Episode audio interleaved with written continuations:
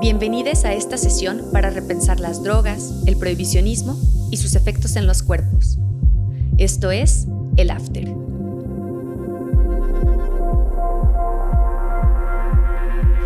Bueno, bienvenidas, bienvenidos, bienvenides a un episodio, el último episodio de El After, el episodio número 10.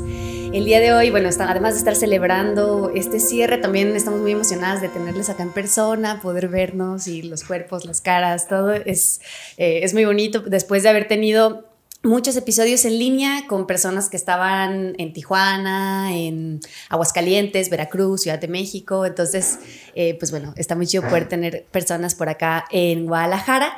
Y pues bueno, el día de hoy tenemos tres invitadas eh, que pues son, bueno, ahora les voy a leer sus, sus semblanzas, pero eh, el día de hoy vamos a hablar con ellas sobre, pues, varios temas, ¿no? Reducción de riesgos y daños, farmacodisidencias, que ahorita les platico un poco, bueno, ellas más bien nos platicarán qué es esto, que ya lo hemos venido explorando desde el primer episodio. Eh, pero también, bueno, hay algunos temas que, que, que yo quería que habláramos que son, que, que, no hemos abordado mucho en las otras sesiones que tienen que ver más como con el placer y con el dolor, ¿no? Y los límites entre esto eh, y su relación, bueno, con las sustancias. Eh, entonces, bueno, pues sin más preámbulos les presento a quienes estarán el día de hoy. Primero empezaré por Alex, Alex Mata. Eh, de niño quería ser paleontólogo y terminó siendo politólogo, consumidor de sustancias psicoactivas, a veces con, a veces con consumos problemáticos, a veces sanadores. Sociólogo de formación, atrapado en una etnografía llamada vida y farmacodisidente de corazón. Eh, luego está Luis León, él es apelero, sextuitero, huevón, usuario de PrEP. Le gusta experimentar, aunque es un poco miedoso, ansioso y con frecuencia irritable. Escribir lo coloca en otro ritmo. Bastardo del psicoanálisis, ama mucho, putilla y le gusta enseñar. Y bueno, tenemos también a Chukunu. Es camaleónica, orgullosamente no binaria, pansexual y viviendo con VIH. Es amante de las narrativas audiovisuales, la música y el comportamiento humano y baby performer de Old Way y miembro de Kiki House of Chaos. Entonces, bueno, muchas gracias por estar aquí el día de hoy. Es un gusto. Sé que eh, vienen incluso de otras ciudades. Entonces, bueno, qué gusto poder tenerles por acá. Eh, ¿Cómo están el día de hoy? ¿Emocionadas? Sí, muy bien, muy contentos como por estar en este programa. Como muchas, muchas gracias por la invitación. Qué chido. No, pues gracias a ustedes. Eh, pues bueno, primero, eh, algo que, quisiera empezar como por algo que, Luis me comentó alguna vez y que seguramente ustedes han explorado, lo he escuchado también. Bueno, primero que nada, eh, decirles que, que ellos tienen un podcast que vamos a compartirles el enlace, que se llama Farmacodicidencias, en donde podrán escuchar esto que vamos a hablar el día de hoy será quizá como una probadita de lo que ellas están eh, pensando y explorando y compartiendo en su podcast. Entonces también se los compartiremos para que puedan seguir escuchándoles. Eh, pero bueno, entonces eh, dentro de lo que he escuchado en el podcast, em, escuchaba esto, que, esta diferencia que hacen entre la política y la policía de drogas, ¿no? Acá hemos venido hablando mucho de política de drogas y bueno, también tenemos esta concepción de la política, que la política se hace desde los partidos políticos, ¿no? Se hace desde el Estado y en el Estado. Y bueno, eh, también somos muy partidarias de que, bueno, la política se hace en las calles, la hace la gente.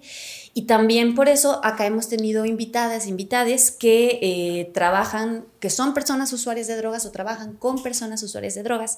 Entonces, bueno, por eso para mí era muy importante también tenerles aquí al día de hoy, que ustedes son personas usuarias y trabajan con personas usuarias.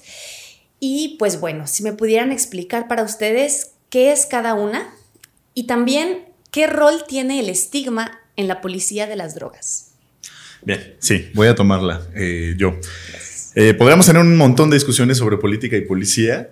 Eh, específicamente, la inspiración viene de un francés cuyo nombre no tiene caso mencionar, pero la discusión no tiene que ver con lo institucional o que si la banda, la gente, más bien es la policía está enfocada en mantener el estado de las cosas y la política en cambiarlo. Entonces, por ejemplo, si hablamos de una policía de género, no es necesario que sea el Estado el que eh, diseñe ciertas políticas o, sostenga discursos. También el Frente Nacional por la Familia es una policía del género. Entonces, hay una policía de las drogas que decide sobre nuestros consumos y han hablado ya del prohibicionismo, entonces no necesitamos andar mucho, pero eso conecta con la segunda parte de la cuestión, que es qué rol juega el estigma. A ver, el prohibicionismo tiene o, plantea que hay un enemigo común que hay que derrotar y por eso hay que hacer este despliegue tremendo de políticas y recursos. Sabemos que en realidad es un gran negocio, ¿no? Pero se sostiene en ese enemigo común que a quién daña. Bueno, pues primero que nada, a los consumidores. Entonces hay que cuidar a tus hijos de convertirlo, de que se conviertan en consumidores de drogas, no se van a volver drogadictos precisamente nosotros somos el residuo necesario para que ese discurso tenga sentido. Si las drogas no estuvieran estigmatizadas, si no se pensara que nos van a hacer un chingo de daño, entonces no tendría caso combatir ese enemigo eh, de, de, esa manera, al menos, ¿no?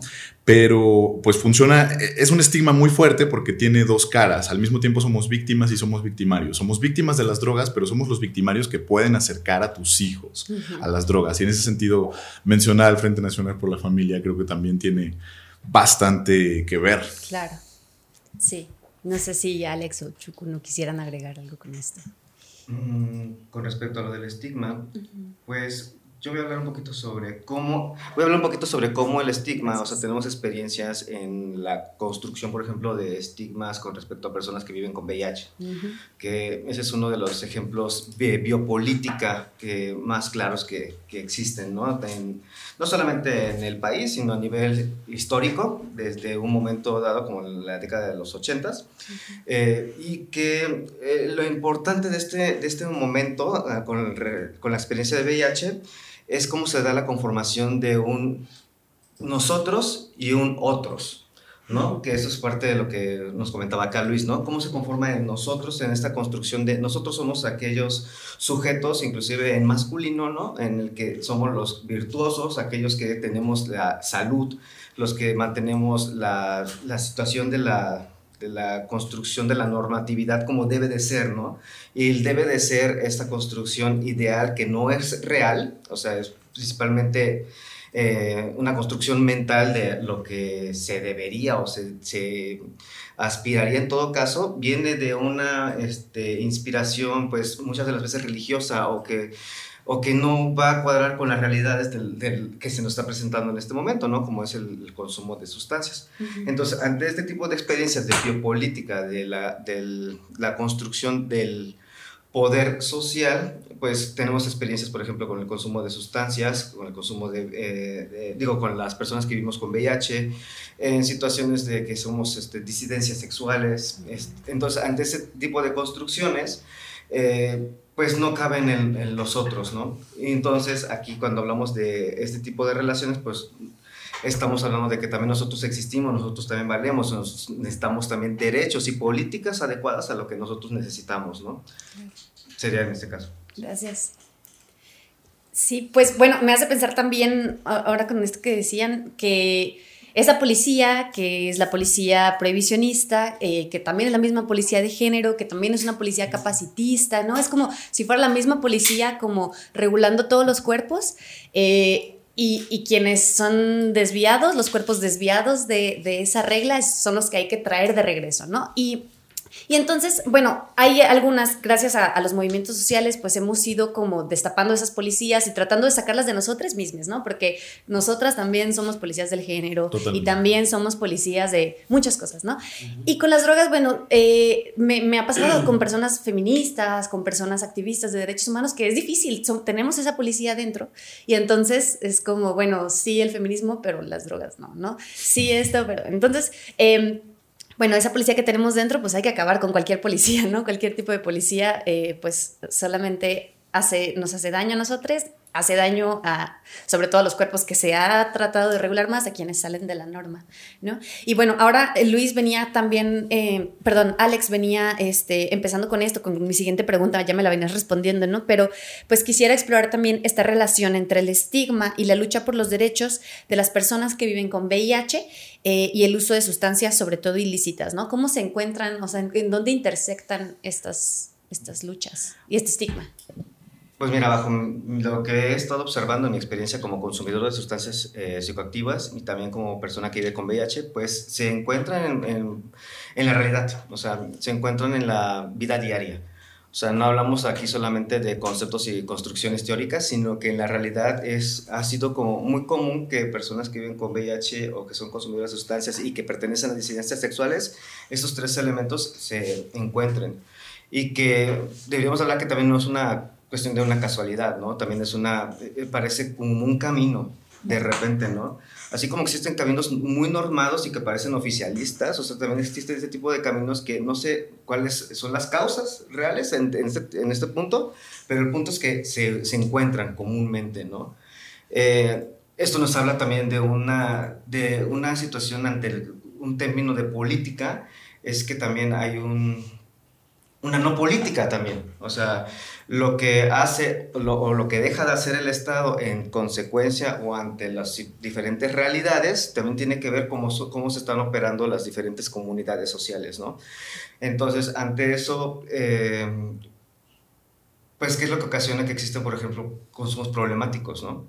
Que no hay una real política en cuestión de construcción de rehabilitación, ¿no?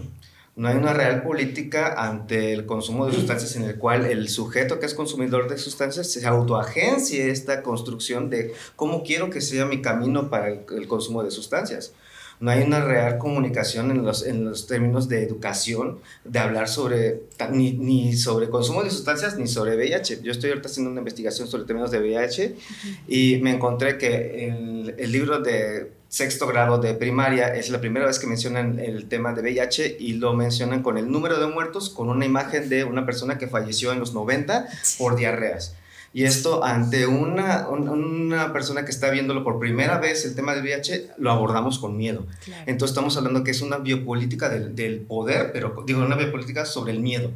Y que estamos educando a partir del miedo tanto nuestra relación con los virus, nuestra relación con el consumo de sustancias, nuestra este, educación con otras personas que no son los, los nosotros, ¿no? Los que se consideran como los válidos y todos los demás son los no válidos, ¿no? Entonces, más o menos entre este, este, esos términos de biopolítica y la construcción de la otredad es como se da este tipo de relaciones y este tipo de estigmas, ¿no?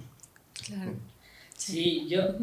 A mí solo me gustaría agregar como... Eh, a esto que explica Alex, que justo, ¿no? O sea, creo que el, em, hay una serie de marginaciones que son sistemáticas, que se perpetúan como en la sociedad, que se perpetúan como en las mal llamadas familias tradicionales, ¿no? De que esto está mal, esto está mal, esto está bien, esto está bien, esto es sano, esto no es sano, ¿no? Incluso hablaban de las policías, yo diría como, hay una policía de la salud impresionante, ¿no?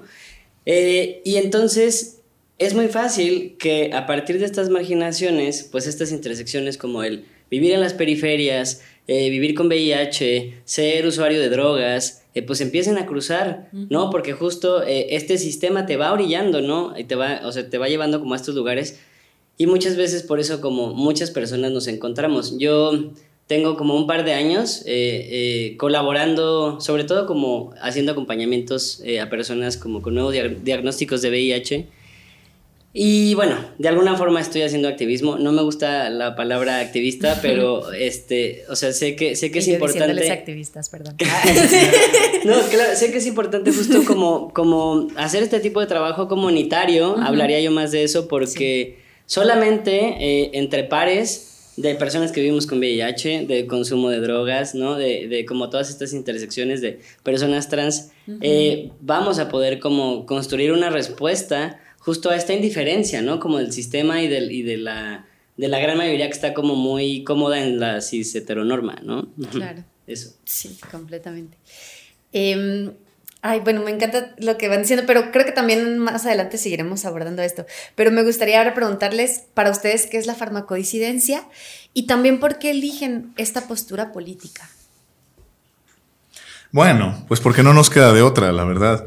Eh, voy a hacer un desvío. Eh, creo que es importante hablar de farmaconormatividad, eh, que es otra cosa que nos sacamos de la manga también. y la farmaconormatividad tiene que ver con esta policía del consumo, no sea propio o de los demás. con, con interrumpir una autonomía en, en, en, la decisión sobre el consumo, ¿no? Entonces, eh, si el psiquiatra te dice lo que tienes que tomar es esto, si el médico te dice lo que tienes que tomar es esto, o al mismo tiempo el psicoanálisis te dice no debes ir nunca con el psiquiatra, te pase lo que pase, eh, que bueno, un psicoanalista no debería decir eso, pero igual las posturas teóricas pueden ser más antipsiquiátricas, yo me considero antipsiquiátrico, pero pues eso no impide que apoye o celebre cuando mis amigos... Eh, viven mejor por consumir un medicamento psiquiátrico. Entonces, justo la farmaconormatividad es exigir al otro que consuma o que no consuma determinada eh, sustancia, ¿no? Entonces, la farmacodisidencia creo que empieza en la farmacoautonomía, es decir, en esta eh, adquirir las herramientas para poder decidir sobre tus propios consumos, ¿no? Y esas herramientas tienen que ver con saberes, tienen que ver con cuestiones técnicas, tienen que ver con muchas cosas, ¿no? Que se tienen que cruzar. ¿No? También en la línea, eh, o sea, que creo que hay grados, ¿no? De, de farmacoautonomía, que creo que hay grados de farmacodisidencia, no se trata como de ser las heroínas farmacodisidentes que son libres de cualquier cadena, incluso de las que el propio consumo genera, ¿no? Porque el propio consumo te puede condicionar a consumir. Y eso, eso también, eh, de alguna manera, instaura otra forma de normativa, ¿no? O sea, las cosas que hacemos porque nos vemos forzados a hacer no solo vienen de construcciones sociales, sino de eh, el cuerpo y las interacciones, nuestras necesidades, nuestros estilos de vida. Entonces también es difícil hablar de esto porque, bueno, claro, tenemos una posición muy desde disidencias sexuales y en algunos casos pues esto va a estar atravesado por eh, cuestiones tan distintas como el trabajo sexual. O, simplemente eh, querer enfiestarse y coger durante tres días seguidos. Entonces, al mismo tiempo, fuera de la cuestión de las disidencias sexuales, eh, pues tenemos a personas de la industria textil utilizando cristal, personas transportistas utilizando estimulantes para aguantar jornadas y, pues cómo se puede abordar todo eso desde el, mismo lugar, no se puede. Entonces necesitamos desarrollar herramientas como en cada caso y por eso decía, al final, ¿por qué, por qué asumimos esta postura? Porque no nos queda otra, porque creo que eh, ser adultas tiene que ver con, con hacernos cargo de, de esos consumos, ¿no? Y justo si usamos drogas para interrumpir un poco la adultez, en este mundo terrible y sentirnos mejor, como abrir ciertos espacios de infancia, pues eso no... Eh, eso no mengua que tenemos que ser adultas de cualquier manera, ¿no? Entonces, el, eh, nosotras las drogas tenemos eh, ese problema de al mismo tiempo no ser adultos y sí ser adultos y creo que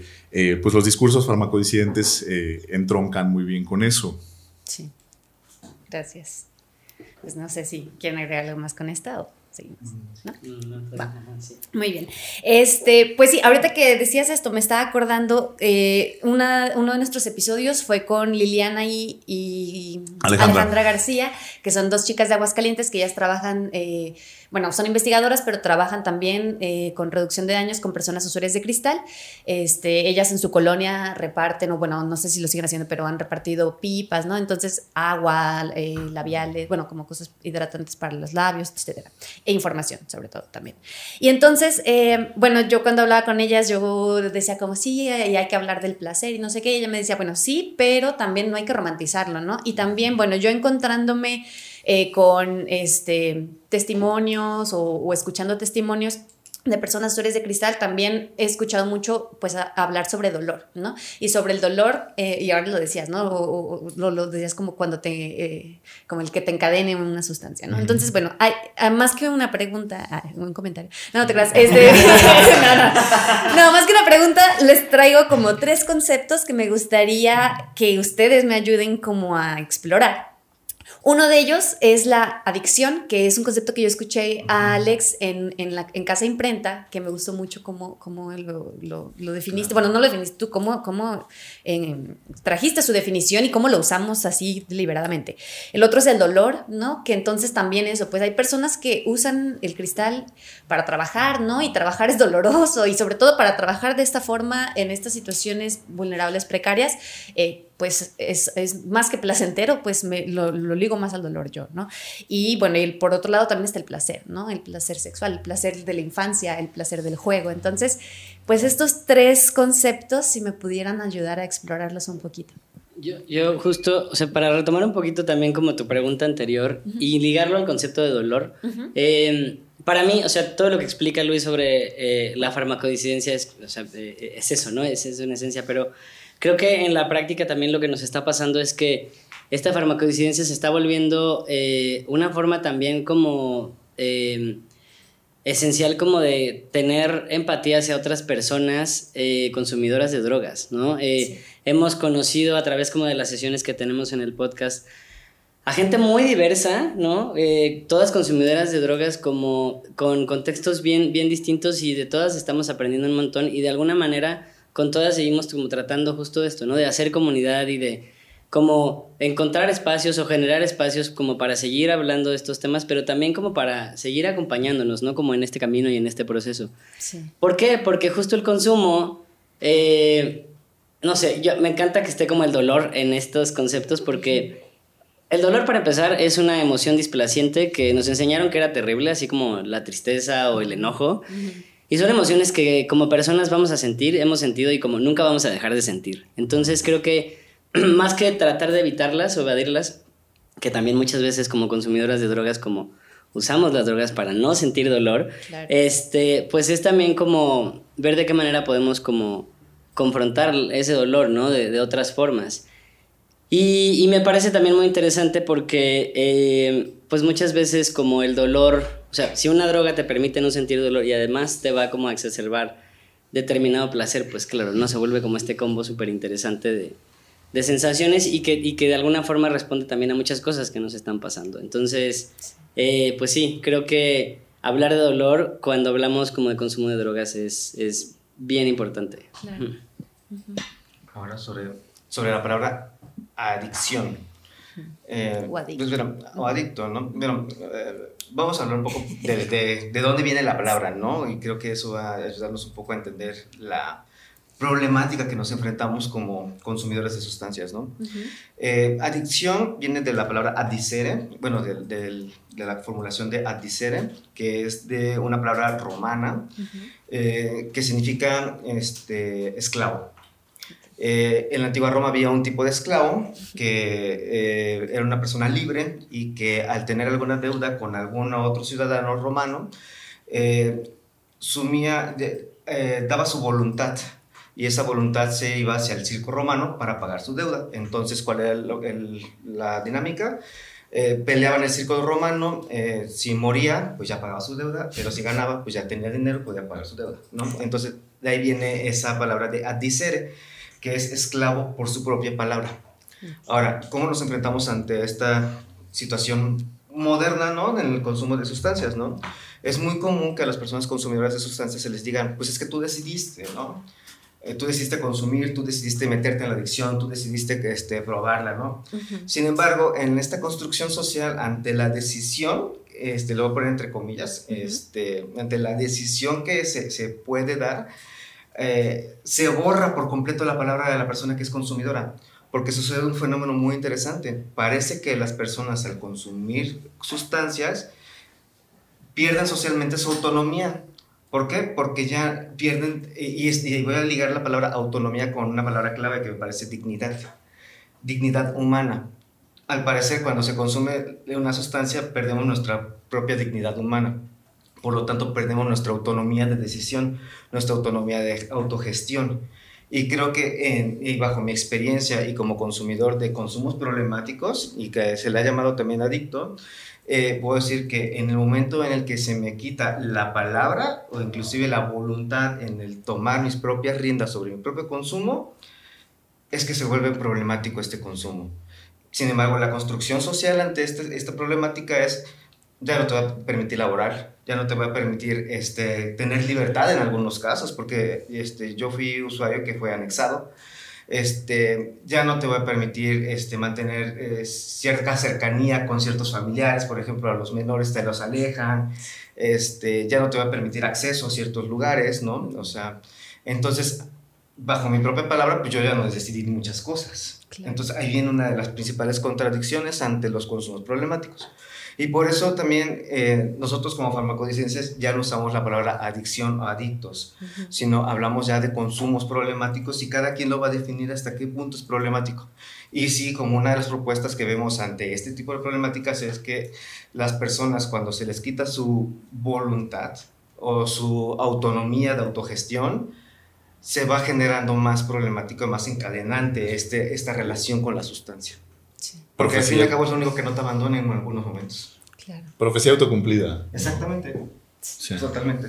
Y, y, también como, como, justo, ¿no? Como separándonos de este binarismo como de bueno y malo, como sano o insano, como no, o sea, como justo eh, entender que los consumos de drogas eh, son cosas mucho más complejas, vienen de motivos y de situaciones mucho más complejas, este, eh, es también muy importante como para poder ir abordando todo lo que se deriva, ¿no? De, de esto. Claro, sí, me, perdón, ¿vas a decir algo? No, digo, me gusta hasta, eh, por ejemplo, en, en la semblanza de, de, Alex, ¿no? Que dice, bueno, tengo consumos a veces problemáticos, a veces sanadores, y, y, puede ser la misma sustancia, ¿no? Y puede ser el mismo día a veces, ¿no? Claro, claro, en la misma sesión, ¿no? Y pues claro, así también así como con esa complejidad de la vida. No sé si eh, querías decir algo eh, antes de que pasemos a... A otras cositas. Pues sí, porque falta abordar la cuestión del placer. Entonces, definitivamente quiero decir mucho. Eh, pues hay, varias cosas, ¿no? Como que podríamos meternos en la cuestión de, la distinción entre el placer y el goce, eh, donde el goce pues no necesariamente es nada más sentirse bien, sino puedo estar sintiendo dolor y el dolor me puede provocar sentirme mejor todavía o sentir más rico, no necesariamente mejor, ¿no? Pero sí más intenso, pero sí, ¿no? Sin embargo, me gustaría más bien tomar el, lado de, eh, pues justo como ha, habido varios enfoques en la atención a, cómo, cómo, tratamos el tema de las drogas. Por un lado, el enfoque prohibicionista, por otro lado, la cuestión de la reducción de riesgos y mitigación de daños, y por otro lado, luego aparece la gestión de placeres, ¿no? O sea, como, a ver, ¿qué estamos haciendo con las drogas? Gestionamos dolores y afectos tristes, pero también gestionamos eh, afectos alegres, que gestionamos querer gozar más. A veces no viene de, ah, es que quiero, me siento de la. Ay, o a veces sí, es todo junto, ¿no? Eh, y, y parece que que ninguno de estos enfoques eh, es suficiente. Por supuesto que no, porque abordamos cosas muy, muy complejas, como están diciendo. Sin embargo, pues algo que se suele achacar a quienes eh, tenemos un discurso gozoso, sobre las drogas es que estamos haciendo una apología del consumo, ¿no? Y la verdad es que sí estamos haciendo una apología del consumo, primero que nada, porque, porque cómo no vamos a hacer, cómo no vamos a defender las cosas que nos hacen vivir la vida de forma más vivible, ¿sí? Entonces, justo, ustedes también son consumidores de drogas. Noticia, Tomamos café, consumimos azúcar, somos uno de los primeros lugares en el mundo en diabetes. ¿De dónde viene eso? Una sustancia. Y justo el otro día Alex me decía, a ver, sí, diabetes, VIH, ¿para dónde están destinados recursos? ¿Qué, sistema, qué satura los sistemas de salud? Y aún así, cómo se estigmatiza y cómo se normalizan las cosas, ¿no? Entonces, eh, de estigma, estigma o normalización, igual, impensar. Entonces, sí, sí estamos haciendo una apología del consumo, no de cualquier consumo, ¿sí? Porque justo a veces lo farmacodiciente es no consumir, ¿no? No necesariamente se trata de consumir. Sin embargo, también es importante eh, esta cuestión porque de nuevo, como con el Frente Nacional por la Familia, está esta cosa como de, hoy no, es que si le dices, si le hablas a los niños de sexo, van a empezar a coger y no, ya sabemos que no es cierto. Simplemente cuando sí empiecen a coger, van a tener más herramientas para manejarse ante la situación. O incluso si no son ellas las que están cogiendo, si son sus amistades o si pasan ciertas situaciones, van a tener más herramientas para pensar el asunto, van a poder, van a tener palabras para comunicarle a los adultos si ocurre un problema, lo mismo con las drogas. Necesitamos una educación afirmativa de las drogas que nos, que nos permita hablar las cosas fuera de la neblina del prohibicionismo. Entonces, primero que nada es una cuestión de cuidado. Entonces, así como necesitamos una educación sexual desde la infancia, también necesitamos una educación sobre drogas desde la infancia. Completamente. Y eso no es solo hacer apología del consumo. Y que creo que me gustaría completar con unos datos, ¿no? O sea, creo que eso es importante siempre mantener como los datos duros, ¿no? En este caso. O sea, eh, yo busqué, ¿no? Cuántas personas mueren por sobredosis en el país al año, ¿no? Y se calculan que son 2.400 personas. En términos de VIH son 5.000 personas. Y normalmente es por desinformación, principalmente porque no adquieren los medicamentos o porque no se hacen los estudios este, y no tienen sus diagnósticos tempranos, ¿no? Y entonces hablamos de miedo. Sí. Y al año mueren 140.000 personas por diabetes. O sea, sin embargo, no es lo misma marginación y discriminación, inclusive todo este tema de bioterrorismo hacia las personas que viven con VIH o consumen sustancias, que el caso de diabetes, ¿no? Que ocupa el 80% de todo nuestro sistema de salud. Sí, ¿no? completamente. Y también nosotros pues existimos, vivimos y también estamos en los sistemas de salud. Claro. ¿no? Y creo que eso es importante también como tenerlo muy claro. Claro. Sí, y, y, eso, pues el azúcar es una de las sustancias que consumimos desde pequeñas y, y, que se promueve además un montón, ¿no? Entonces, pues sí, eso es muy fuerte. Eh, bueno, hay, hay, varias cosas que me encanta como todo lo que estamos platicando. Eh, quisiera retomar, por ejemplo, de lo que decía hace rato Chukuno sobre que esta experiencia también eh, lleva hacia la empatía y a mí hay un término que es muy lindo que bueno viene un poco como de América del Norte de lo que están haciendo allá respecto eh, como eh, como forma de reducción de daños y mitigación de riesgos que son los clubes de compasión. Y a mí este término de la compasión me gusta. Bueno ahorita ustedes me dicen ahorita ustedes me dicen qué piensan no pero a mí por ejemplo y leí hace poco como eso no como este digo a lo mejor la compasión puede ser muy quizás jerárquica no sé, em, quizás empatía, pero bueno, este sí, como para, para muchas personas a quienes, em, pues eso, ¿no? Como vamos a criminalizar, luego, ok, ya criminalizar, ya no vamos a patologizar y y bueno, la compasión eh, para mí en ese momento me gustó, ¿no? Y me gusta que, que, ustedes reaccionen para que podamos discutirlo. Otra cosa sobre lo que decía Alex sobre la adicción, este, lo voy a poner aquí para que lo comentemos ahorita, eh, es que incluso la OMS, ¿no? Ya dice que la palabra adicción o adicto, pues es estigmatizante y entonces que ya no, ya no se tiene que usar, ¿no? Y los medios lo seguimos usando, ¿no? Las personas lo seguimos usando, en, en el sistema de salud se sigue usando y entonces es, es, un término que ya, bueno, las autoridades de salud dicen que, que no se tiene que usar. Y también... Eh, otra de las cosas este, que decía Alex, eh, me, hacía pensar en, esto como de, que una persona cuando empieza a usar sustancias, eh, pues entonces eligió esto y pierde su dignidad y todo, cuando realmente incluso tenemos un derecho garantizado en la Constitución, que es el, el al libre desarrollo de la personalidad, y que bueno, bueno, más bien está en la Constitución, no está garantizado. y entonces Ahora, con esto que decíamos, eh, bueno, que, ustedes estaban diciendo, quiero leer un, pequeño extracto de un texto que escribió Luis que se llama Cartas de Cristal, que dice, sea que lo hagamos para huir del dolor o para acceder al placer, usamos las drogas para vivir una experiencia distinta de un mundo insensato, ¿no? Y dice, ¿existe noción alguna de justicia que pueda recriminarnos justamente esto? No sé, me, me hace, siento que ahí como que se engloba mucho de lo que han venido platicando por acá. Y entonces ahora sí, eh, me gustaría escucharles sobre, sobre esto de la compasión, ¿no? ¿Qué, piensan ustedes? Mm, compasión, con patos con, con, dolor, ¿no? De una u otra forma, ¿no? que, eh, pues creo que en términos de reducción de daños y mitigación de riesgos, lo más, eh, bueno, no lo más importante, sino de las cosas más eficientes o de los aspectos más eficientes es esta construcción comunitaria, ¿no? Alrededor de este, la persona que consume y su red de apoyo, ¿no? Ante el consumo, ¿no? Eh, y que eh, en cuestión de, de, una situación problemática es lo que va a responder ante, ante ese problema, ¿no? O sea, yo, yo, estoy de acuerdo en, tal vez no es la palabra de compasión, pero sí estoy de acuerdo como en este tipo de, de construcción en forma de red, ¿no? Y no estoy de acuerdo tal vez por la jerarquía que se puede generar, ¿no? Sí, sí.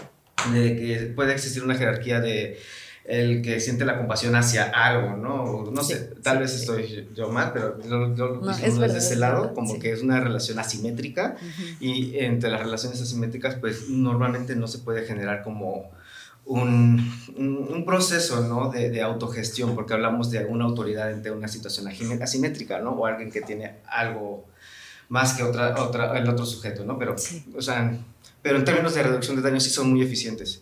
Y son necesarios, ¿no? Y que sin este tipo de, de, de, organización comunitaria, de una u otra forma, que pues también es una lección que aprendimos desde la experiencia de vivir con VIH, este, sin este tipo de, soluciones eh, con empatía, con, en comunidad, y de verlo sin el estigma y sin la discriminación, no se va a encontrar soluciones a estas situaciones problemáticas. Pero pues esa es mi, no, tienes, tienes toda la razón. La verdad es que me movieron mucho el lugar ahorita porque es verdad, ¿no? O sea, la palabra por sí misma tiene esta, esta jerarquía o esta simetría de, ay, bueno, pobrecitos, ¿no? Vamos a ayudarles a, a los que son inferiores, a los que son los otros, ¿no? De nosotros los sobrios, los buenos. Y yo creo que también es importante, perdón, en, términos, o sea, hablando de, dijiste, experiencia norteamericana, ¿no? Eh, eh, también es importante entender que en Estados Unidos los sistemas de salud son totalmente distintos a los mexicanos. El sistema de salud allá es privado, son por medio de seguros este, privados, eh, y quien no tenga la asistencia por medio de privado, pues simplemente no va a tener asistencia no va a tener seguridad social muy distinto al contexto mexicano o latinoamericano en muchos casos, ¿no? O sea, Brasil y México, bueno, ahorita con el fracasado Insabi, pero pues de una u otra forma se intentó la universalidad, que es un tema central en este, en este punto del consumo de sustancias. Eh, voy a poner, por ejemplo, un ejemplo, ¿no? El, este, el tema de consumo de sustancias de metanfetamina y VIH de cómo las personas que viven en Estados Unidos y que no tienen acceso a la seguridad social, muchas de las veces consumen metanfetamina para bajar su carga viral en términos de VIH. Porque está ya comprobado en scripts científicos de que el consumo de metanfetamina, principalmente inyectada, va a bajar tu, tu carga viral y que puede llegar a ser hasta indetectable. Y eso es un tema que pues no se habla, no se dice porque pues estamos hablando de que, este, y no, no se dice, y no es una solución, o sea, es una situación que es, para mi parecer, es doblemente problemática, ¿no? Porque también estamos hablando de estos, eh, de los que están en las periferias, de los, de los rechazados o de los desviados, como diría este, Goffman, si no me equivoco, bueno, X, el, articulista, ¿no? Este, pero hablamos de, los, de aquellos que no son parte de la norma y que encuentran sus soluciones también a su manera, ¿no? Y a sus posibilidades, que eso es también importante. Entender cuáles son las posibilidades que tienen ante cierto tipo de situación y pues en este caso la metanfetamina se encontró en un fármaco de una u otra forma, ¿no? En esta parte que te da pues salud y enfermedad al mismo tiempo, ¿no? Claro. Gracias. Bueno, pues esta pregunta eh, me la han venido respondiendo un poco, ¿no? De cómo, cómo sería un consumo de cualquier sustancia farmacodisidente, pero si quieren ahondar un poquito más o qué otras acciones, además del consumo, ya decía Luis que a veces el no consumo es farmacodisidente, pero si ustedes encuentran otras acciones em, o, formas de consumo que, son farmacodisidentes. Yo, yo quiero hablar como, sí, justo, o sea, creo que, creo que eh, creo que el ocupar los espacios públicos eh, para consumir, ¿no? En una sociedad en la que pues esto no es legal, ¿no? Incluso ahora como el consumir tabaco es ilegal en las calles, lo cual me parece completamente ridículo. Eh, pero eso, ocupar los espacios me parece farmacodisidente, ¿no? En la Ciudad de México pasa que, bueno, estaba, estaba como este plantón que pues sí, en algún punto llegó a ser como tan grande que incluso había ahí como hasta conflicto de intereses hasta donde sé, ¿no? Como afuera del Senado, pero que era claramente una respuesta muy farmacodisidente como a un tema que urge que se legisle porque además tiene unas lagunas ahí impresionantes y entonces eso en lugar de resolver más cosas genera más problemas. Eh, pero a su vez, ¿no? Están estos espacios como más legitimizados, por así decirlo. Pero, por ejemplo, a mí eh, me gusta mucho que... Eh, el, la comunidad ballroom, ¿no? La comunidad boguera, pues ocupa mucho los espacios públicos para hacer prácticas públicas. Em, y de alguna forma también estos espacios se vuelven un espacio seguro para que las personas consuman ciertas drogas, ¿no? Para que eh, se echen un cigarro, se echen un toque, ¿no? O sea, como que eh, estos espacios se vuelven también como muy importantes porque eh, muchas personas que además pues no están siendo como, como respaldadas en sus casas, que también traen como problemas también que vienen justo como de ser disidencias sexuales, ¿no? De, de tener estos conflictos con, con, con la familia porque su, su, identidad de género es una distinta, ¿no? Eh, todo esto pues les va cruzando y como eh, de alguna manera todo esto converge, ¿no? Como en estos espacios. Eh, tenía como muchas ganas de mencionar eso porque lo he ido descubriendo y porque pues sí, como de alguna manera a mí me abrazó un montón como, como sin que yo lo esperara, ¿no? Entonces eso, por ejemplo, me parece un gran ejemplo de como acciones farmacodisidentes. qué chido. Sí, ahora yo quisiera eh, decir algo sobre la cuestión de ocupar el espacio. Creo que no es lo mismo eh, habitarlo de manera como ponerte la capa de invisibilidad y hacer cosas en el espacio que justo defender un territorio, ¿no? Es decir, justo yo discutía con alguien eh, porque iba yo bebiendo pulque en la calle y le dije como, mira, sí, soy farmacodisidente. Y no era en serio, definitivamente no era en serio. Eh, sí vi un potencial farmacodisidente porque se desplegó una discusión a partir de ahí, pero justo pensé, no, si yo estoy bebiendo mi curado de pulque en la calle y la policía piensa que estoy bebiendo agua de horchata o agua de mamey o de lo que sea, pues en realidad eso, eso funciona más como una válvula de escape, ¿sabes? Como de una necesidad de gestionar el consumo fuera de lo privado, fuera de la casa, que no todo el mundo tiene casa tampoco, pero eh, bueno, en realidad, válvula de escape porque si como consumidores nos hacemos de ciertos trucos para consumir en la calle sin que eso se, eh, sea eh, notado, no estamos generando un cambio en la política de ocupación del espacio, es decir, sigue prohibido eso, ¿no? En lugar de que el no consumir nos lleve a, tomar acciones que nos permitan consumir en la calle, eh, todo lo contrario, ¿no? Como que queda, queda ahí. Entonces, eh, para quien esté viendo esto en video, esto es una pipa, ¿no? Parece que, es un, parece que es un marcador, pero esto es una pipa. Y es un artefacto que me gusta mucho. ¿Puedes montarla otra vez? Vamos a ver. Otra vez, aquí está. parece un marcador. Ahí se pone la droga. Ya ven que me gusta enseñar, bueno, pues aquí está. Entonces, ah, y aquí hay un poquito de marihuana que podemos usar al final. Entonces, es un artefacto que me gusta mucho porque, pues justo, si yo paso por una revisión, eh, llevo más marcadores, listo, pero ¿por qué yo tengo que esconderme como como si yo fuera un criminal, como si yo hubiera acosado a alguien o asesinado a alguien o robado algo. ¿Por qué me tengo que esconder? Y además, hablando de reducción de riesgo, sí es muy bonito esto, me hace feliz, lo comparto con mis amigos, algunos también tienen otro por ahí, pero sería más bonito no necesitar este artefacto, porque al final este metal cuando me lo fumo no es bueno para mis pulmones. ¿sí? Yo debería estar fumando en otros materiales porque debería estar despreocupado de que alguien descubra el dispositivo con el cual me hago feliz. Sí, claro. Y ahorita que dices esto, estaba pensando mucho en, una, bueno, en un testimonio de un chico que entrevisté alguna vez. Él es eh, un chico zapoteca que vive en Oaxaca, que él es usuario de cristal, bueno, ex usuario de cristal y, trabaja con personas usuarias haciendo acompañamiento, reducción de daños, todo. Y, él me dijo algo que no se me olvida, que es como a algunos cuerpos se nos ha negado el placer y a otros se, fomenta su placer, ¿no? Y entonces, bueno, claro, él como un chico racializado, joven, eh, que tiene tatuajes largo, ¿no? Este, claro que el placer se le niega eh, absolutamente y entonces exponerse también luego muchas veces, eh, pues a veces no sé si hasta la farmacodisidencia es como salir, librarla, ¿no? Así como que no te agarre la policía. Para empezar. No, entonces sí, como librarla y que no te agarren ya es decidente porque, bueno, la libraste ese día, ¿no? Que ese día no te agarraron. Claro, entonces estos gestos siempre tienen como, hay que tomarlos por eh, la, posición y el contexto específicos, ¿no? Primero que nada, librarla, primero que nada, seguir viva, primero que nada, gestionar el seguir viva o el ya no seguir viva, porque también esa es una decisión que no estamos, eh, o sea, justo como en esta crítica de la policía de la salud, que lo primero que, debemos buscar es nuestro bienestar y, y, la salud, pues también hay una policía de la vida que pone la vida de las personas como si fuera el valor supremo y a veces no, ¿no? Hablando del Frente Nacional por la Familia también. Pero justo, no vamos a defender que la vida es lo primero que hay que cuidar. Entonces, a veces nuestra decisión es irnos muriendo lentamente, a veces es, eh, al final, todas estamos decidiendo cómo nos morimos sorpresa. Esos taquitos de la noche, cada noche, deliciosos, también son un fármaco porque nos procuran felicidad y displacer. Sí. La bioética, el defender la vida por la vida no es bioético. Y eso es uno de los términos también importantes hasta de discusión en la bioética, ¿no? O sea, la, la muerte este, por decisión, ¿no? También, o sea, esos son los temas también centrales modernos, ¿no? Que nos estamos enfrentando. Claro.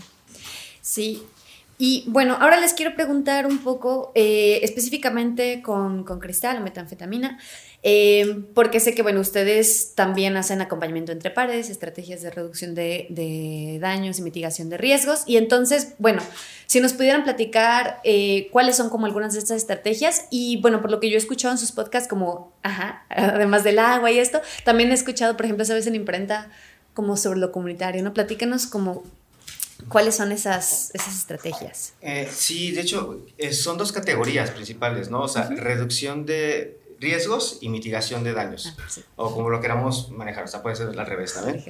Eh, daños y riesgos. Daños y riesgos, ¿no? Eh, lo importante ante ambos, ante ambas situaciones y bajo mi experiencia es, en primer el conocimiento, ¿no? El adquirir ese conocimiento, conocer la sustancia, conocerse a uno mismo, conocer el entorno donde se va a desenvolver la, la, la interacción con la sustancia.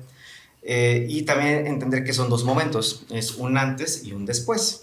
Antes del consumo, también puede ser durante el consumo y post consumo.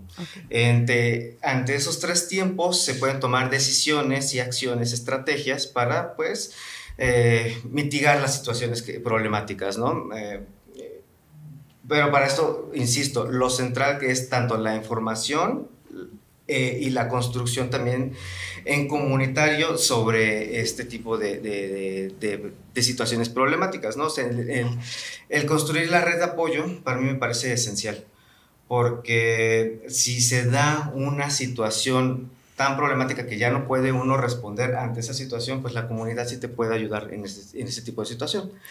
Entonces, este, pues la reducción de riesgos y mitigación de daños, pues eh, puedes emprender varias estrategias, ¿no? Desde el saber que si consumes metanfetamina, tomes 250 mililitros de agua cada hora para mantenerte hidratado. El eh, no mezclar con ciertas sustancias, ¿no? Por ejemplo, no mezclar con otros, eh, con cocaína o no mezclar otros, estimulantes. como lo puede ser el popper. este, si consumes G, no mezclar con alcohol, ¿no? O sea, todo depende también de, de, tus propios, de lo que tú consumas, conocer la sustancia y pues eh, ver también en qué tipo de situaciones nos estamos este, enfrentando, porque también reducción de riesgos puede ser a partir de los...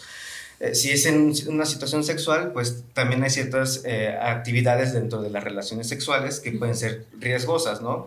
Sí. Acá hablamos, por ejemplo, ya de, de, de, este, por ejemplo, algunos fetiches, ¿no? En el caso del el fisting, el caso de este, lluvia dorada, el caso de si son con uno o con varias personas, ¿no? el, sexo a pelo. El sexo a pelo, claro. El sexo a pelo. El sexo a pelo.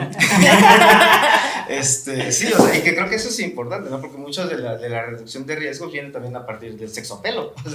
Es una de las grandes experiencias. Y otra vez insistimos en el término de, de las personas que, son, que vivimos con VIH o, que, pues, eh, o con ITS, ¿no? Aquí ya hablamos de, de otras de otros de otros entendimientos, ¿no? De cómo podemos abordar nuestra propia sexualidad y nuestra propia identidad también, ¿no? Porque también es importante hablar de, en términos de identidad, de lo que nos identifica, ¿no? De nuestro desarrollo de la personalidad y muchas de las veces se da también a partir de lo que nosotros consumimos, de lo que nosotros hacemos y de lo que nosotros queremos ser, ¿no?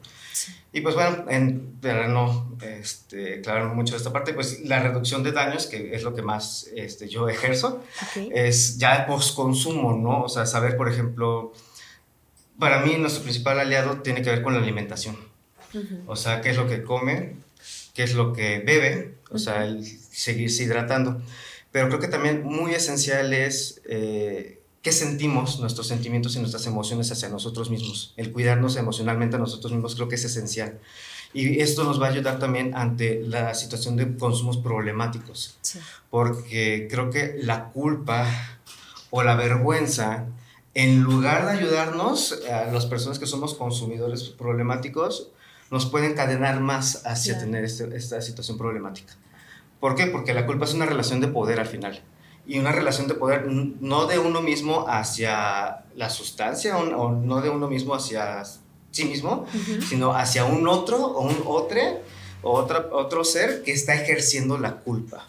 O sea, y lo vemos eh, de una forma muy, muy clara. Por ejemplo, la religión católica te genera culpa y a quién le va a dar el poder o sea, la misma religión católica, no le va a dar poder a la, no le va a dar poder a la, persona tal cual, ¿no? O sea, aquí está, a Dios, no, no, aquí se le está dando el poder a la institución, en este caso, o a la estructura política. Entonces, por eso la culpa para, y la vergüenza, para mí en este tipo de situaciones, me parece como un, el eliminarla, me parece un acto farmacodisidente por sí mismo también. Claro, qué chido. Esto, esto último que dice Alex me parece como fundamental. Eh, también justo al momento ya como de, de, acompañar a las personas, Eh, digo, por eso se habla mucho como de acompañamientos entre pares en general, eh, en todos lados. Eh, porque creo que es importante que pues entiendas como estas experiencias y puedas como, como conectar desde la empatía, ¿no? para mí en los acompañamientos es fundamental como no tratar a la gente como con estigmas ni con prejuicios, sino como todo lo contrario. Para mí es fundamental como indagar, sobre todo porque muchas veces la gente, eh, eh, muchas personas se sienten mal post consumo de cristal. Justo por este rollo como de la culpa, ¿no? Este, yo siento que la culpa es como, como, como este mal que está sumamente arraigado en nuestra sociedad, que poco a poco ahí vamos como, como desarticulando y como cambiándolo, pero sí nos cruza un montón y nos genera como muchos problemas eh, para enfrentarnos como a un montón de cosas. Entonces creo que justo como deshacernos de esa culpa y, y, indagar un poquito más y, y, eh, sí buscar, eh, sí profundizar, ¿no? Eh, en este tipo como de, de cosas como es importante y sobre todo como, o sea, yo no, como le diría como a las personas que, que acompañan a otras personas y a las personas que consumen drogas como como no sean tan duras como consigo mismas, ¿sabes? Eso es fundamental, como ya el mundo es, es duro con, con nosotras, con nosotros, este, no lo seamos nosotras, ¿no? Como al contrario, como, o sea, sí, sin, sin romantizar nada, sin, sin, sin dar, eh, sin dejar pasar como ciertas cosas o sin, sin dar por sentado cosas, pero creo que es importante como eh, ser muy empáticos para empezar como con uno mismo. Ahí sí tiene sentido la compasión, ¿no? Mucho sentido. Exacto. Sí. Claro. Ah, yo, yo, agregaría un consejo ahí para eh, la cuestión del acompañamiento y es que la escucha tiene que ser la guía, nunca el juicio y tampoco podemos tener como este furor sanandi de quiero ayudar al otro, quiero darle el consejo que resuelva. No va a pasar, ¿no? Entonces, dentro de las cosas que hemos pensado de acompañar, creo que acompañar es eh, una presencia con la otra que no va a resolver el problema de la otra, pero que le va a ayudar a encarar el mundo de una manera distinta, sin ese acompañamiento, ¿no? Entonces, lo primero es esa escucha sin juicios, sin tratar de dar el consejo que resuelva. No, a veces el simple hecho de estar ahí para otra persona ya tiene consecuencias, ¿no? Pero de realmente estar ahí.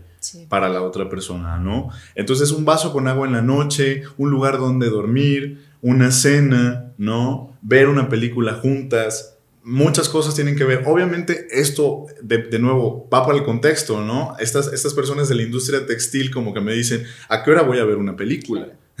no, como, no te rías de mí. Entonces, depende siempre del contexto, pero hablando justo como de acompañamiento en, situaciones, en, las situaciones a las que nos vemos más expuestas nosotras, pues creo que esto tiene bastante sentido.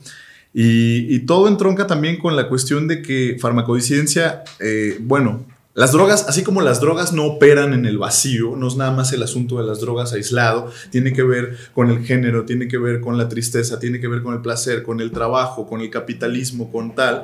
Pues entonces la farmacodiciencia no tiene nada, que, no tiene nada más que ver con eh, una política de drogas que cambia el estado de las cosas sobre las drogas, sino que cambia el estado de las cosas sobre el resto del mundo. ¿sí? Entonces, farmacodiciencia es una relación distinta con las sustancias, con las drogas, con el consumo, que permite que una persona tenga una relación distinta con algo más, con algo más que puede ser su comunidad, que puede ser su, salud, que puede ser sí misma, que puede ser la política institucional, que puede ser eh, los agrotóxicos, la ecología, el amor, lo que tenga que ser, porque también hay consumos de amor bien problemáticos, ¿no?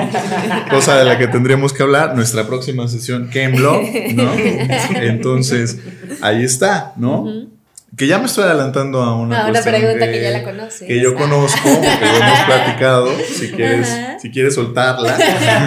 sí, sí, sí, justo hacia allá vamos, justo e, es esa la pregunta que nos queda, pero también ahorita con esto que decía Chukuno, estaba pensando pues, eh, o sea, que el policía prohibicionista que tenemos dentro todo el mundo, porque nos enseñaron desde chiquitas que, que no hay que decirle no a las drogas, eh, pues está cabrona la culpa por eso, ¿no? Porque te estamos, o sea, tenemos a policía adentro diciéndonos, mira cómo estás cagando, eres la vergüenza de la familia, estás haciendo sufrir a la gente a tu alrededor, bla, bla, bla. Y, y cómo el prohibición, o sea, es un círculo vicioso, el, prohibicionismo, ¿no? Es decir, el prohibicionismo genera eh, daños como a la salud mental, ¿no? Si lo queremos poner de esa forma, genera consumos problemáticos, genera que, que también las personas, pues, no podamos eh, pedir ayuda, ¿no? Este eh, decirle a nuestras familias, oye, me estoy sintiendo así, etcétera. Y entonces eso no es culpa de la sustancia, ¿no? Eso es el prohibicionismo por sí mismo haciéndonos esto, ¿no? Disciplinándonos. Y, bueno, ahora sí, eh, vamos a esta última pregunta que eh, nace de algo que también les escuché comentar eh, esa sesión que tuvieron en Casa Imprenta, eh, pues eso, ¿no? Sobre cómo pues reducir daños y riesgos, muy bien, vamos a tomar agua, acompañarnos y todo, pero el mundo es un riesgo, ¿no? El mundo está... Entonces, eso, ¿no? Como si podrían andar un poco en lo que dijeron sobre el capitalismo como el principal riesgo en el uso de sustancias. Y me acuerdo que lo, lo, comentábamos, bueno, sé, sé, que hablan también mucho como sobre trabajo sexual y todo, y bueno, en, en los argumentos de las personas abolicionistas del trabajo sexual dicen, ¿no? Como, bueno, pero mientras existe el capitalismo, pues este, las condiciones del trabajo sexual son terribles, no sé. Entonces, pues eso, podemos ser fármacos disidentes y usar sustancias dentro del capitalismo, ¿no? Ok. Bien, gran, pregunta.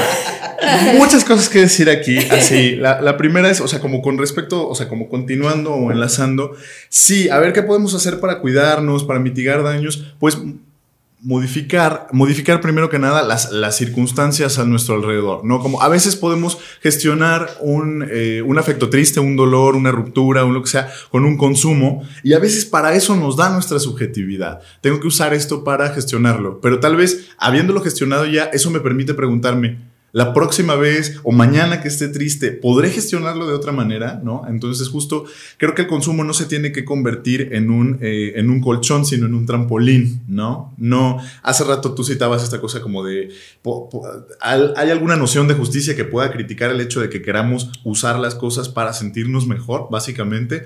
Pues no, eso no ser irresponsables, eh, lastimar a las personas que queremos a partir de las consecuencias de nuestro consumo, eso ya es aparte, ¿no? Pero la propia intención de sentirnos mejor no.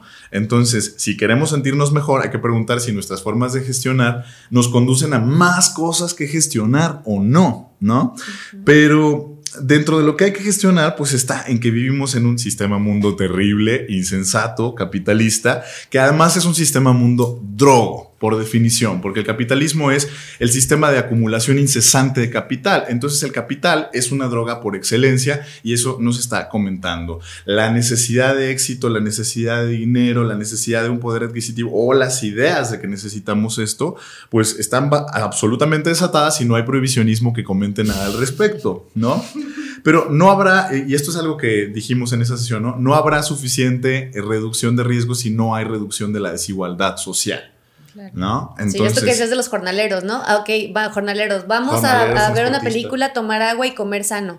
Pues, cuéntame de qué estás hablando, a quién le estás hablando, ¿no? Entonces, sí, pues justo, nadie puede luchar por todo y eso tiene que ver con la última parte porque vamos a habitar la contradicción. Necesariamente habitamos una contradicción. Tengo puesta ropa, ¿quién la hizo? ¿Dónde la hizo? Bajo qué costo, el, medio ambiente, el mundo, no sé, estar haciendo este programa involucra un montón de cosas. ¿Eso nos debe paralizar? No. Entonces hay que pensar en la economía política de esos discursos. El aborto, la vida, cuánto quiere que... Mientras decidimos si eh, algo que no ha nacido, alguien, lo que quieran, como quieran decirlo, es una vida o no es una vida, ¿Qué personas están sufriendo las consecuencias de que el derecho a decidir no esté instaurado? Lo mismo, si nos paramos a discutir si es legítimo, si no es legítimo, vamos a paralizarnos. Entonces, la respuesta tiene que ser sí, sí es posible hacer esto porque no se trata de ser puras y castas, se trata de intentar y seguir intentando y no perder la batalla por adelantado. Entonces, lo sentimos, pero sí. Y entonces lo mismo que una mujer o una persona debe poder decidir a qué somete su cuerpo, si pasa por sistemas de evaluación, si va a dedicar su tiempo, que de cualquier manera, por favor, a estas alturas, en serio, trabajo sexual, todas ponemos el cuerpo, todas estamos vendiendo nuestro tiempo y nuestro esfuerzo. Y todo el tiempo están nuestras pasiones ahí, nuestro, nuestro ser, seres sexuados ahí. Entonces, todas estamos haciendo trabajo sexual, felicidades. Lo mismo, todas nos drogamos con alguna cosa, entonces, no hay más. Qué chido.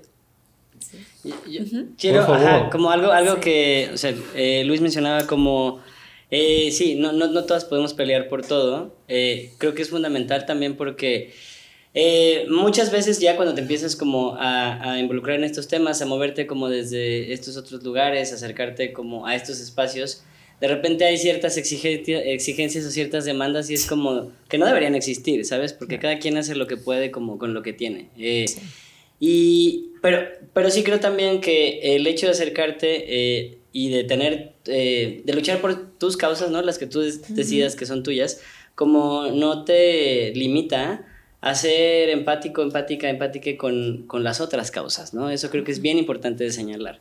Y que si bien no es tu causa, como sí tiene que haber como esta, eh, este reconocimiento y sobre todo esta empatía, ¿no? Este, eh, es, es, fundamental, porque al final del día, después como de esta gran explicación que das, ¿no? Sobre lo que implica vivir en un sistema capitalista, pues solo así, haciendo estas conexiones como vamos a poder seguir tejiendo como estas redes de apoyo, ¿no? También de las que hablaba Alex. Claro. Sí. sí. ¿Tú quieres decir Me gustaría Creo que aquí el, uno de los puntos centrales dentro del el capitalismo es en qué depositamos el valor. O sea, esa es la pregunta central ante el capitalismo y una respuesta ante el capitalismo que es anticapitalista. Porque si la respuesta es no al capital, o sea, no le vamos a depositar solamente el valor al capital, sino le vamos a depositar el valor a las personas, se lo regresamos a las personas, ser farmacodisidente sí se convierte en una herramienta para poder enfrentar el capitalismo. Porque ya no regresamos, y no se le está depositando el valor a la sustancia, ¿no? Sino está, eh, acá la farmacodisidencia se basa en esta construcción comunitaria, en esta construcción del conocimiento, en esta construcción de una respuesta, de dar soluciones en conjunto. Y pues somos seres sociales al final, ¿no? Ya, ya, ya, lo decía una, una antropóloga, esta, esta, eh, señora Mead, ¿no? que decía que el principal momento de desarrollo civilizatorio de nuestra, de nuestra humanidad es en el momento en el que pudimos observar al otro, ¿no? Y que es el ejemplo típico del fémur roto y vuelto a soldar, ¿no? Que la naturaleza misma no se hubiera vuelto a soldar si, si no hubiera alguien que hubiera procurado a ese sujeto o sujeta primitiva para que soldara su fémur, ¿no? Entonces, aquí ese es el punto, ¿no? En dónde vamos a regresar el valor, ¿no? Y creo que lo más importante es el regresar el valor al, a la parte humana. Claro. Y que creo que esa es una respuesta muy anticapitalista, sinceramente. Sí. Sí, está muy chido. Me encanta esto que dicen porque creo que también algo que, eh, que, hemos buscado acá en el podcast es pues justo, o sea, ahorita que decía Chucuno eso, ¿no? Como te exigen como, oye, sí, tú muy bien, drogo, pero no estás acabando con la violencia. Es como, a ver, ¿por qué yo? ¿No? pero espérame, ¿no? Y entonces, justamente lo que hemos tratado de traer en las conversaciones es también como, como tejer movimientos que, que ya están y que tienen, y, y, y, ver en común esta, como la matriz de opresiones, ¿no? Como le queramos nombrar a, esto, a estas cosas que nos, que nos están destruyendo, lo que decíamos, ¿no? Todas estas policías que tenemos encima. Y, y entonces, eh, de, las invitadas que hemos tenido nos, nos, dicen, claro, ¿no? Claro que esto tiene que ver las personas desaparecidas que están o sea, y los, sus familiares que están movilizadas, ¿no? Este, las personas como que tienen movilizaciones anticapitalistas, que estamos hablando de gentrificación, que estamos hablando de un montón de cosas, ¿no? Entonces, entender que el prohibicionismo es una ramita de, estas, de esta matriz de opresiones y que entonces, pues también se puede ser farmacodecidente y anticapitalista, ¿no? Porque el prohibicionismo, pues es, es una, es, es, una, ¿cómo decirlo? Como un instrumento del capitalismo también, ¿no? Entre nuestras invitadas, si no, si no han escuchado el episodio de Don Marie Paley, eh, que es una de nuestras invitadas, una periodista, una genia, que ella, a mí me gusta mucho el, el la lectura económica que hace de la guerra contra las drogas, ¿no? Y su uso económico. Entonces, es decir, eh, ser farmacodisidente, ser eh, antiprevisionista, pues también tiene, bien acompañado de esto, ¿no? Entonces, bueno, me encanta que, eh, que me hayan ayudado como a, a, hilar todo esto, está bien chido. Y pues bueno, eh, yo nomás, bueno, antes como de pasar a, a algunas recomendaciones que, que, que vamos a hacer a nuestras audiencias, no sé si a ustedes les gustaría cerrar con algo más, agregar algo a la conversación. Yo creo que lo importante ante este tipo de contextos, por ejemplo, netamente capitalista, es que creo que, eh, netamente capitalista, es que creo que nos ha vendido una falacia la falacia de la individualidad. Y que creo que ese es uno de los ejes centrales, romper esta falacia de la individualidad porque somos seres sociales. Y en esta, eh, ahora sí, romantización de la individualidad en la que llegamos a un rational choice y que nos los han vendido principalmente desde la cultura anglosajona, eh, de que nosotros, nosotros solamente somos ciudadanos en el momento en que somos consumidores y compradores compulsivos. Eh, este tipo de, de, construcciones comunitarias, como lo que puede ser la farmacodicidencia, como lo que puede ser este, respuestas ante el VIH, como puede ser también la sororidad en el caso de, la, de las feministas, ¿no? que son construcciones eh, comunitarias, pues sí rompemos con esta falacia de la individualidad, ¿no? Y que creo que esas son las respuestas pues, que podemos dar ante nuestros contextos y ante nuestras problemáticas actuales, ¿no? Sí. Creo que sería esa la propuesta ante política inclusive. Gracias. Sí, como continuando esta idea, creo que eh, es súper importante romper como esta falacia de la individualidad, de la individualidad porque em, sí, eh, solamente como, más bien, no solamente, pero crear comunidad se vuelve como fundamental en este momento como una respuesta justo a como a todos los problemas que se están generando a partir de este sistema capitalista, ¿no? O sea, ahí ya extendido como eh, solamente, y, y, lo estamos viendo, solamente la respuesta comunitaria está logrando como ejercer ciertas acciones y ciertas presiones, ¿no? Y solamente desde la construcción comunitaria vamos a poder incidir también, no solamente en, en, en, lo, en lo, cotidiano, en lo, como en lo social, sino también como en lo político, que es muy importante. Sí. Este, eso. Sí, hay, hay, una cuestión ahí con, la, con cierto tipo de drogas, particularmente el cristal, creo que es un gran ejemplo, que tiene una, una potencia terrible de enfrascarnos en eh, nosotros mismos, ¿no? Como quedarnos ahí adentro de esta burbujita todavía más. Pero si algunas personas eh, con un montón de privilegios nos hemos acercado a las drogas, también ha sido por su potencial de hacer lo contrario, de sacarnos del sí mismo para poder conectar con otras cosas, ¿no? Entonces hay personas que hablarán de ayahuasca, hay personas que hablarán de viajes con peyote, de su relación con la naturaleza, muchas cosas. Entonces creo que una de las que tiene que cambiar es nuestra relación con nosotras mismas, que nos permita justo establecer vínculos con otras personas, porque juntas y solamente juntas vamos a poder hacer algo. No te conozco, pero nos necesitamos. Esa frase siempre está ahí. Entonces, Juntas podemos probar nuestras drogas aunque yo no sea químico. Juntas podemos fermentar Jamaica para ponernos bien pedas sin tener que pagarle una cervecera que destruye comunidades indígenas y al medio ambiente. Juntas podemos algún día hacer un laboratorio de metanfetaminas. Venga, por ahorita no, no se preocupen. que si ven esto, no. Si ven esto, no es como que tengamos un laboratorio de metanfetaminas de aquí, ay, escondan todo. Pero eso, ¿no? Entonces, las drogas nos han permitido soñar cada quien por separado y también nos pueden permitir soñar juntas. Antes tenía como esta idea de la ritualidad del uso de drogas, pues todavía podemos retomar ese, ese potencial, eh, ya no del narco, que tiene que ver con el sueño de dormir, sino más bien con lo onírico, con lo literario, con lo filosófico, que siempre ha sido ese potencial de apertura de otros mundos que tienen las drogas. Sí. Uf, ahorita que dices esto me estoy acordando de algo que escuché, digo, ya es mi última contribución. Ah, es de, es eh, un podcast sobre, de hecho me lo pasó Ángel, ah, sobre, es una, es una psiquiatra que habla sobre salud mental y psicodélicos. Y también, bueno, sabemos que hay, hay, hay una tendencia medio elitista de que los psicodélicos sí, el cristal no, no, y bueno, todo eso. Este, y entonces... Eh, y, ella habla del potencial de los psicodélicos de eh, pues hacer, visible la interdependencia, ¿no? Pero, y, es lo que a mí me gusta mucho que ella dice ahí y lo conecto con lo que están diciendo, es como vivimos en una cultura de tan, tan, o sea, en donde es tan fuerte la individualidad y, por ejemplo, a diferencia a lo mejor del, del primer momento como de la psicodelia en los 60s, después de 30 años de neoliberalismo, ¿no? Y de una cultura súper neoliberal, ahora creo que este le llaman el segundo renacimiento, no sé cómo le llaman, de los psicodélicos, y lo veo mucho, la verdad, como hasta entre compas, ¿no? Es muy de, sí, me pego mi ayahuasca y me pego mis hongos y la chingada para estar bien yo, y para trabajar, y para producir, y para ser exitosa, ¿no? Y entonces, eh, sí, las, las, drogas tienen esta potencia de abrirnos, ¿no? De, de, vulnerarnos y de ver esta interdependencia, pero también la cultura es fuerte, ¿no? Entonces también, y eso está pasando mucho ahorita, es más, o sea, no sé, se usan psicodélicos en Silicon Valley, ¿no? Para hacer algoritmos enajenantes. Entonces, también, pues eso, ¿no? No, ya no vamos a hablar más porque puede ser otro episodio. Me encantaría, pero ya no va a suceder. Este... Segunda temporada. Segunda temporada, no sé. Ah, pero bueno, eh, por último, nomás quería, bueno, recomendarles a nuestras audiencias, porque ustedes ya los conocen, a esto, eh, bueno, este espacio que se llama Circo Crico, que es un espacio de activismo cultural comunitario a partir del cual se convocan a usuarios de cristal para compartir su experiencia a través de cualquier manifestación creativa y o testimonial.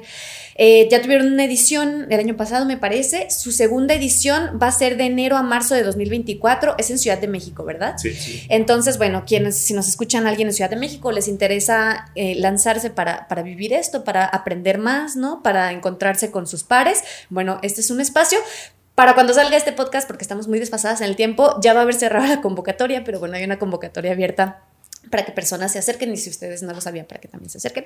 Y, este, y bueno, también voy a citar un poquito de su antimanifiesto, eh, que dice, Circo Crico es una convocatoria, un espacio seguro y empático para representar y, y expresar nuestras experiencias, para comenzar a resolver quizá algunas de estas preguntas, conversar entre iguales y construir lazos para acompañarnos y sostenernos, pero también para cuestionarnos y decir, decirnos aquello que nos cuesta nombrar y hacerlo desde la comprensión, el entendimiento, atendiendo la potencia del deseo, el desconcierto de los límites y nuestra condición humana. Me gustó mucho esta, esta parte del antimanifiesto, creo que, que también representa mucho lo que, lo que han venido platicando por acá hoy. Y también me, me gustaba para cerrar también porque, bueno, era como un, una idea de lo, que, de lo que queríamos que fuera este podcast, ¿no? Un espacio para pensar, para, para aprender, ¿no? Eh, y pues bueno, para escuchar a las personas que están eh, viviendo esto, haciendo esto, pensando esto. Y entonces, pues bueno, les agradezco muchísimo su generosidad para venir acá a compartir con nosotros sus ideas, sus experiencias, eh, vulnerarse, ¿no?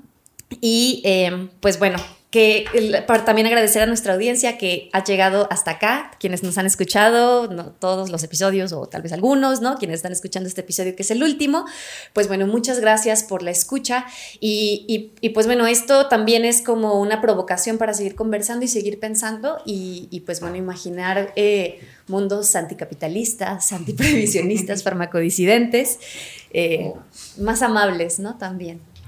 No sé si quieran cerrar con algo más. Sí, pues eh, justo creo que es muy importante estar eh, aquí sentadas frente a micros porque lo que hay que decir contra el estigma es que así como somos eh, sujetas dignas de vivir vidas vivibles, chidas, gozosas, ¿sí? De gestionar nuestros dolores, también somos seres hablantes, que necesitamos tomar la palabra y para, bueno, en realidad tomamos la palabra y siempre hemos tomado la palabra y vamos a seguir saliendo cada vez más de la oscuridad y de la neblina del provisionismo, pero también es importante que haya alguien que escuche, ¿sí? Que reconozca justo la dignidad de esa palabra. Entonces, esta invitación y el hecho de quienes están escuchando esto, pues son gestos muy importantes, muy importantes para todas, porque entonces ahora sí somos pares que estamos teniendo una conversación, que nos escuchamos, que hablamos, que nos interrumpimos, que peleamos, que tenemos desacuerdos. Eso es lo que tiene que pasar contra el aislamiento que produce la policía de las drogas. Totalmente. Pues muchas gracias, chiques. Muchas gracias, muchas gracias. Gracias. Ay, qué chido, me encantó. Este programa es producido por Revueltas. La música original es de Hermanito y la investigación la hice yo. Soy Mariana Mora y esto es El After. Suscríbete para escuchar todos los episodios.